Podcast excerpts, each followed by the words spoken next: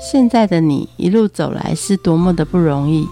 回想过去的每一段，曾经精彩的刹那所化为的永恒。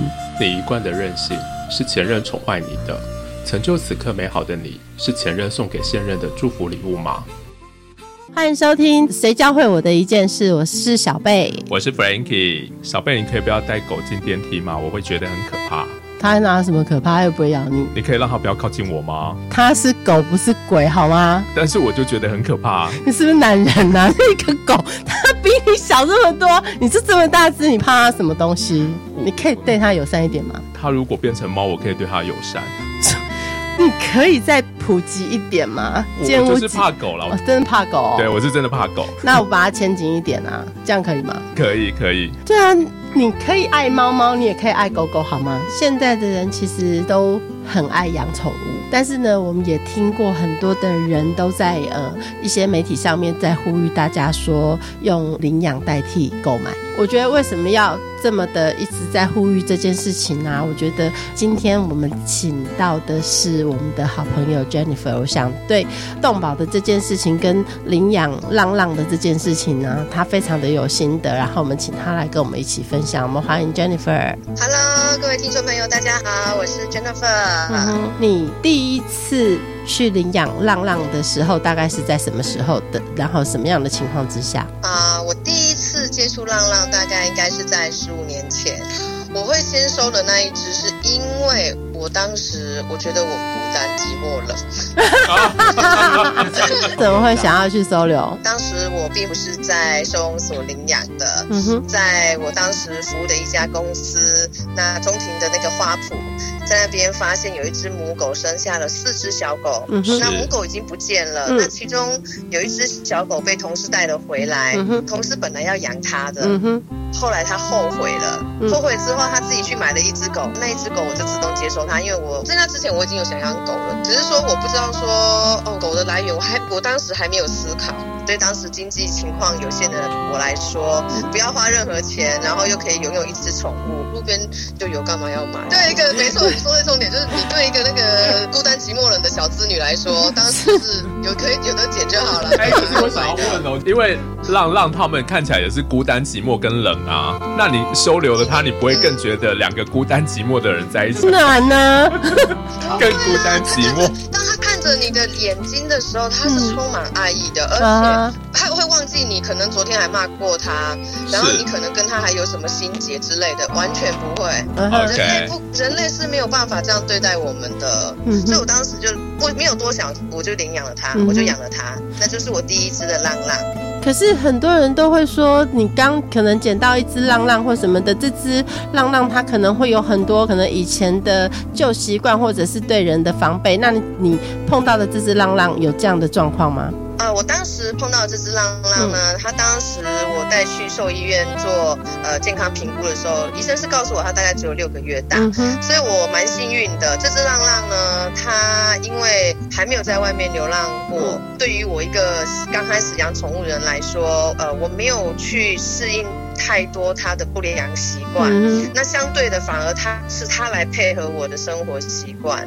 那我比较没有背心啊，或者说护食啦，或者是说呃他们有很严重的行为偏差或是社会化不足的现象。这一点我很幸运，我当时是第一次浪浪，并没有让我碰到这样的状况。Jennifer，你现在收编了几只浪浪？呃，基本上来过我家的朋友呢，跟我开一句玩笑说，哎，那个 Jennifer 他家呢，虽然不是收容所，但至少也有收容所十分之一。真的，我们家呢，目前呢有四只狗，啊，两只猫，都是我从呃路边呃救回来的，嗯哼，或是捡回来的，嗯哼。所以有猫跟有狗，哎，你怎样让他们可以在屋檐下和平相处？对，老实说，一开始呢，对养猫我也是没有。经验，嗯，我也有，因为有认识一些义工朋友，我有跟他们讨教过。嗯，那当时养猫，我并没有，并不是出于我自己的意愿要要养猫，而是因为我是在路边，也是捡到了一只幼猫，嗯，那带回家照顾呢，就自然收编了。我基本上我手边的狗都是这样。嗯，那他们呢，猫是这样，猫的习性呢，喜欢在高处，那狗在低处，所以我在家里的空间的配置上面，我就让他们一个往上跑，一个往一个在底下走，所以他们基本上都还。蛮能相安无事，除非偶尔偶尔会有这种，就是可能呃猫想要抓一下狗啊，狗想要养一下猫，那会有偶尔有稍微这种小小争吵，但。目前还没有发生到有重大伤亡的部分是没有啦。会打群架吗？呃呃，通常不太会，他们就是偶尔会有一一两只，就是会稍微挑衅一下。但因为猫的速度非常快，所以狗往往通常都是被扒头的部分。当它想要还手，已经来不及，猫已经跳走了。可是从对对对领养一只浪浪，一直到现在变成这么多只，这样在收养中间的过程，你怎么去一只一只的这样去收编？嗯，基本上呢，我通常会。收编的都是呃非病即残的，嗯哼，这个是早期的时候的状况。我第一次最多手边有五只狗，嗯，这大概五年，这五年之内呢，老的老，走的走，就离开，然后老死这样。嗯，后面剩下这四只呢，除了有一只是从已经十八岁了，十八年了，嗯哼，收编的另外一只是义工朋友过世，那我觉得他在动保上面有做很多付出，嗯。我想要让他离开，能够不要挂心他的狗。我特地挑了一只跟我另外一只十八岁的狗可以差不多年纪的，挑来帮他作伴。这样，当时是剩两只了。后来因为妈妈最近生病，她手上的那一只腊肠又跑到我手上，再加上对，又再加上之前呃亲戚有在路边发现一只小狗被人家绑在电线杆三天三夜没有人理。那自动又跑到我这里来，所以变成现在有四只。那猫也是这样，也都是在路边发现的时候，就是可能。走失啦，就是他可能妈妈在搬家的时候没有注意到他，他被遗落了。那通常都是在一个是在路边捡到的，那一个是在呃寒冷的冬，就是寒冷的冬天，也是在公司附近的那个空房子里面捡到的这样子。一只一只收编下来，我不知道，我就觉得好像你，我就是会感觉说，好像我我现在不做什么，我下一秒我觉得我会后悔，因为就像在路边，我也可以当做没看到我就过去，但是因为我会知道，我会觉得说我如果现在。不管他，我相信十秒后他大概会变成什么样子，我就实在就走不开了。我就觉得我一定想做点什么。其实当时那个又臭又脏的那那一只小孩呢，我本来是真的没有要收养它的。其实我会发现它是因为我正在喂另外一只更老，然后皮肤也很差的一只老狗。那我当时呢，就是随便用了纸箱搭了一个小屋子，想说给它睡。那连续喂了几天，我也发现那个屋子它使用的不错。直到有一天，大概两三天之后，我发现我一直叫它进到那个屋子里面，它不进去了。不进去，我才用手电筒朝它那个我帮它。盖那个小屋一看啊，哇塞！我竟然看到一只皮肤溃烂到我已经看不清楚它五官的那一只狗。是，嗯哼，我就只好跟那个我原本搭建的住的那一只小那个老狗，就跟他说：“看来它比你更可怜，那你屋子给它吧。”我就又把它收编了，嗯哼，就变成是这样。是，当然那一只狗，我大概因为我那时候有常常去收容所服务，嗯，大概在一两个礼拜之后，我到收容所服务的时候。果不出其然，他就直接被他真的被抓来了。那当然七天，当然也就安乐了。嗯哼，是，对对，那一次我还蛮就很惊讶，怎么会有狗可以烂成这个样子？就是他们的状况都超乎我能够想象的。嗯，所以就像你讲的，非病即残的这这些浪浪啊，或者是猫，他们其实对你来讲，就是第一个是我觉得在负担上面。他们的可能医疗或者是一些费用上面会比一般的正常的猫狗会来更多，然后再来是年纪大的狗，其实你很快的就可能会面临它的离开，你怎么去克服这些问题？嗯，好，如果是针对医疗的部分，那我觉得呃，因为我常常在救猫狗，所以呃，常常往来的兽医院，那跟兽医师其实都非常非常的友善，那当然也会给我在价格上有一些优惠。觉得其实我平常其实有在捐款的。习惯，那对我来讲，医疗费我只是把本来要捐出去的钱，我可能挪在这边用。那再就是说，狗狗的照料上面，因为我养的都是浪浪，所以他们有很多先天上面，他们基因说真的，可能有经过环境的淬炼，他们比较不常生病。说真的，我就打打预防针这样子。那你说老了有一些疾病会有，但它不是一直持续的出现不好的状态。呃，你说面对分离这件事情，我觉得这也是因为我养了动物之后教会我的另外一件事情，就是慈悲心啊，感同身受这件事情。那以前呢，我们从小到大也都没有人，我们都嘛是接受比较多嘛。我觉得我们人在面对分离的时候，事实上。呃，是要练习的。嗯哼，我记得我的第一只浪浪离开的时候，我才知道说，原来这种什么叫心痛。嗯，那那种痛对我来讲，我觉得比失恋还痛苦，因为就是一个对，真的比失恋还痛苦，因为那个锥心之痛，你会觉得你可能看到他的碗，你看到他的被子，你看到他的他睡的地方。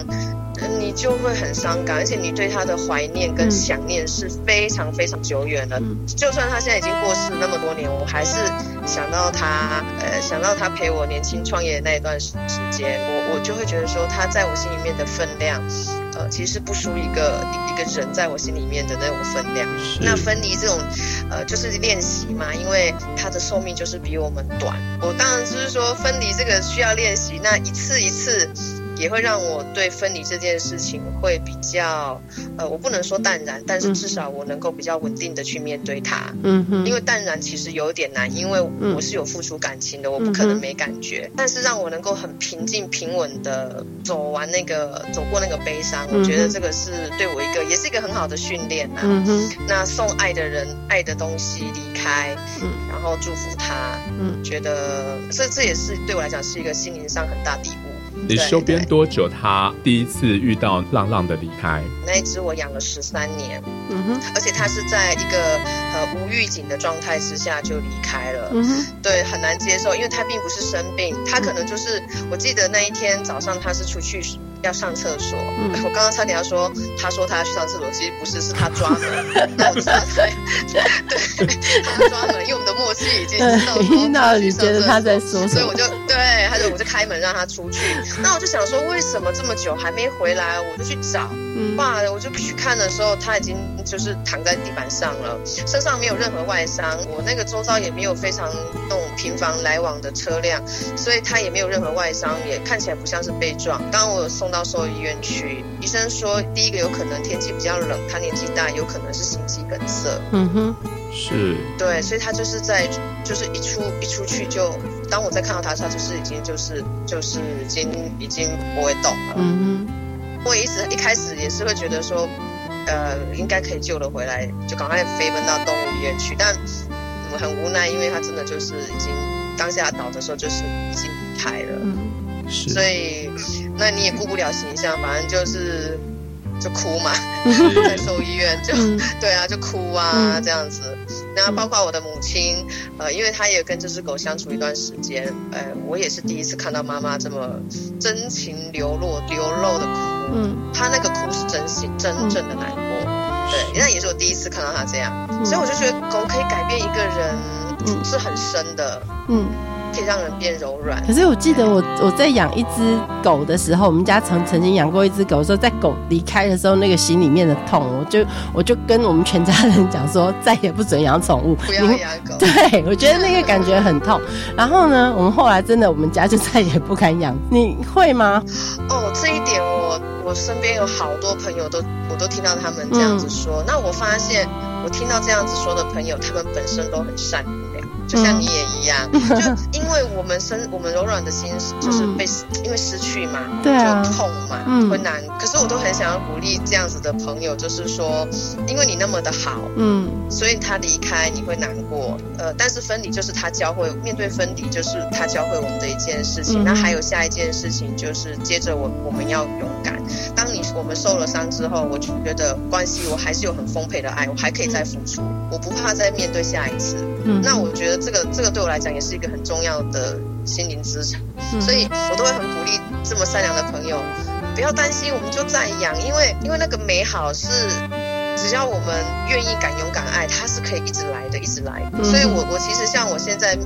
每天看我那一个十八岁那一只十八岁的狗，我也会在想说，它不知道还能够陪我多久。嗯哼，我自己知道说，我现在如果要在面对的时候，我我真的就是一个满满的祝福。嗯，我想那个祝福会大于那个悲伤，我比较能够，我就慢慢承受得住了。这样，嗯，所以鼓励你在养狗，因为有很多小生命会因为你的善良，他的人他的一生就真的就改变了。因为有主人跟没有主人真的差很多，有爱跟没有爱真的差很多。嗯哼。所以 Jennifer，你还会再收编几只？呃，基本上本人以前那个小时候的愿望，当时在养狗的时候，想说将来要嫁给农夫嘛。是。那农夫当然就没有上限，但也呃可能年纪也大，看看来农夫是遇不上了啦。我我目前可能也没有办法再收编，原因是因为呃我现在家里面的空间跟呃我每天就是工作完，然后我回去要做打扫、跟整理，还有帮他们。料理一些食物啊，这些他已经花掉我很多的时间。那目前我的能力的上限，大概现在是目前现在的数量，就是四只狗，两只猫。猫相对轻松，但它还是有一些小东西要呃要要帮它做打理这样。除非啦，将来可能我将来退休，然后体力也还不错的话，或许我会呃就没不可能只有养一只，一定是一只以上。嗯，主要是看我的时间跟我的体能，我也都。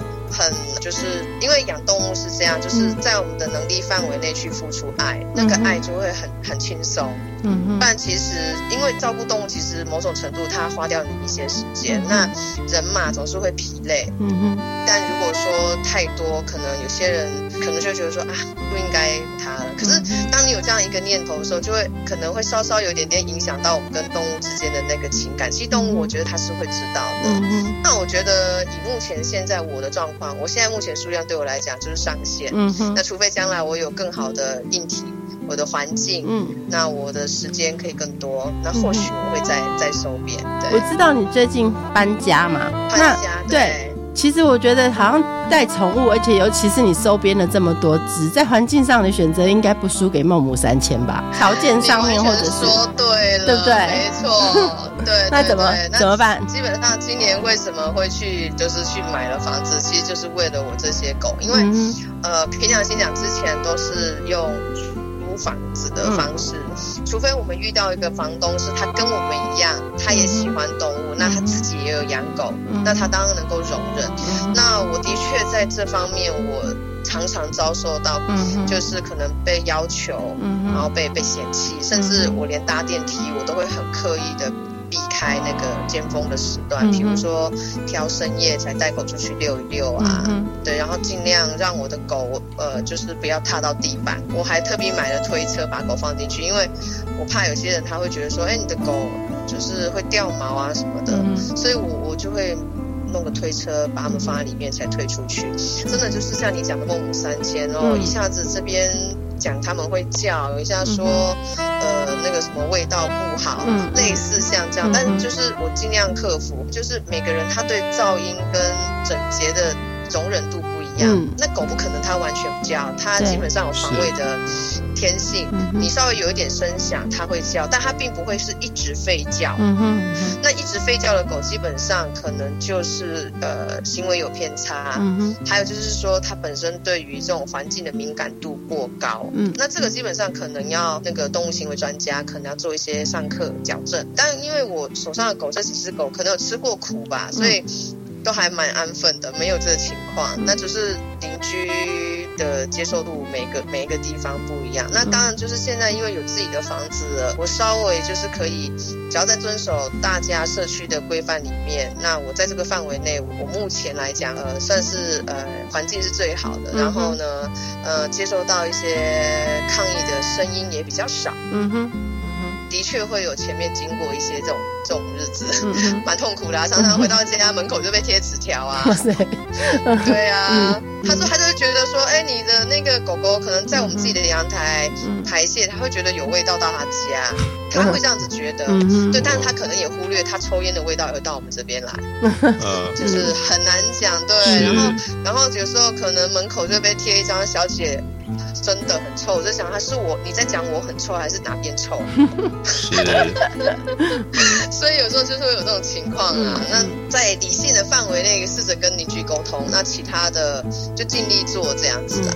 觉得做不到去领养这些浪浪，但是至少对于这些浪浪们，至少稍微友善一点，可能也是一件蛮好的事情吧。是啊，是啊。比如说，当呃我们一起。坐电梯的时候，狗狗一定会想要嗅嗅你嘛，闻闻你。是。那当然有些人会怕。嗯。那其实像我的习惯，我会把牵绳缩到最短，就是让它在我的就是不靠近另外一个陌生人的情况下，就让它靠着墙。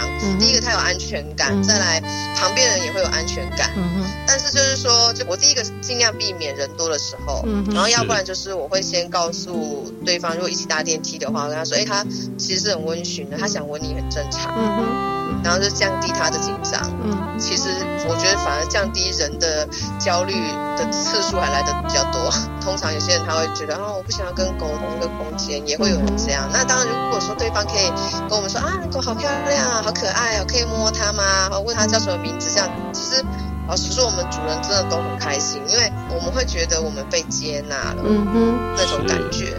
以前在救援的时候呢，常常我们做一些，比如说我们要抓狗去结扎，那你不可能一下就可以抓得到外面流浪的浪浪，他们有很强的防卫性，那你必须靠一段时间的喂养之后，你才有办法接触到它，接近它，碰到它，我们才有办法去做捕捉。然后结扎，但是当前面在做这些喂养的时候，我们就会遭受到呃很不友善的声音，他会觉得是因为我们的喂养把流浪狗带来这。嗯哼，其实那个只是我们的手段之一，我们只是想要达到结扎这个动作而已。对，所以其实有时候我们也会希望说，哎，当我们其实在做这些事情的时候，不是说期望大家能够呃，因为每个人喜欢的东西不一样，有些人喜欢维护环境，有些人喜欢救人。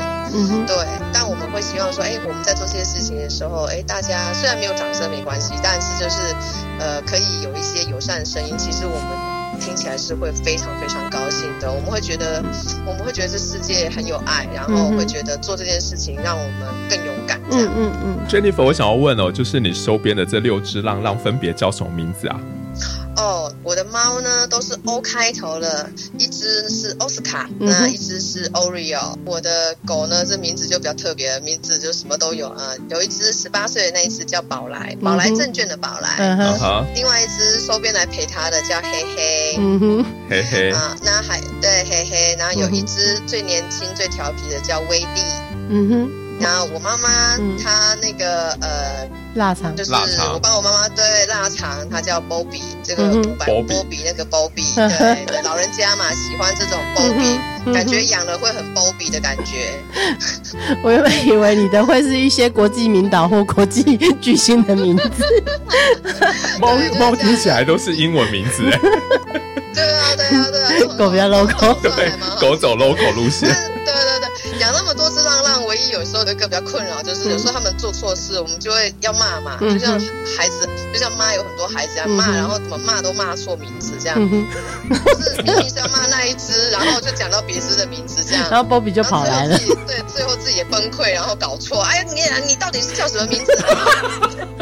原来这个妈妈也很迷糊啊，对啊，然后搞得狗都快疯了，在骂哪一只？刚刚那个好像不是我弄的这样。叫狮子通通一起来做好。对对对，有时候因为有时候工作比较繁忙，回去的时候又又急着要弄东西给他们吃，然后他们有可能咬了垃圾啦，不然就是忍不住在家里面尿尿啦，啊，因为这已经忙的手忙脚乱的，就在那边咬来咬去，就会就骂错孩子这样。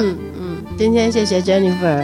然后动物保护这件事情，其实不管你收养浪浪也好，或者是你没有收养，但是给他们一些比较友善一点的空间，我相信，呃，对这些浪浪来说会是更好的一件事情，对不对？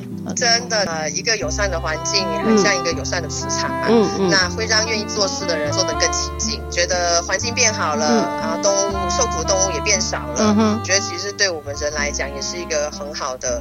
一个改变，谢谢你，谢谢，谢谢大家。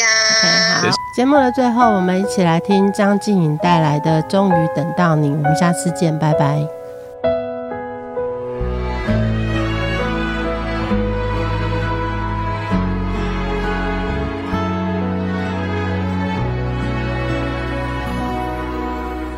到了某个年纪，你就会知道。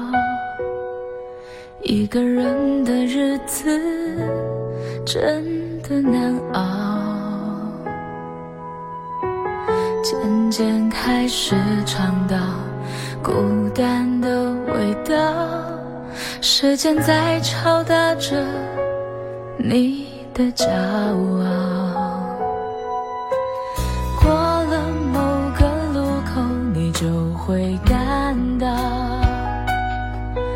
彻夜陪你聊天的越来越少。厌倦了被寂寞追着跑，找个爱你的人，就像托付终老。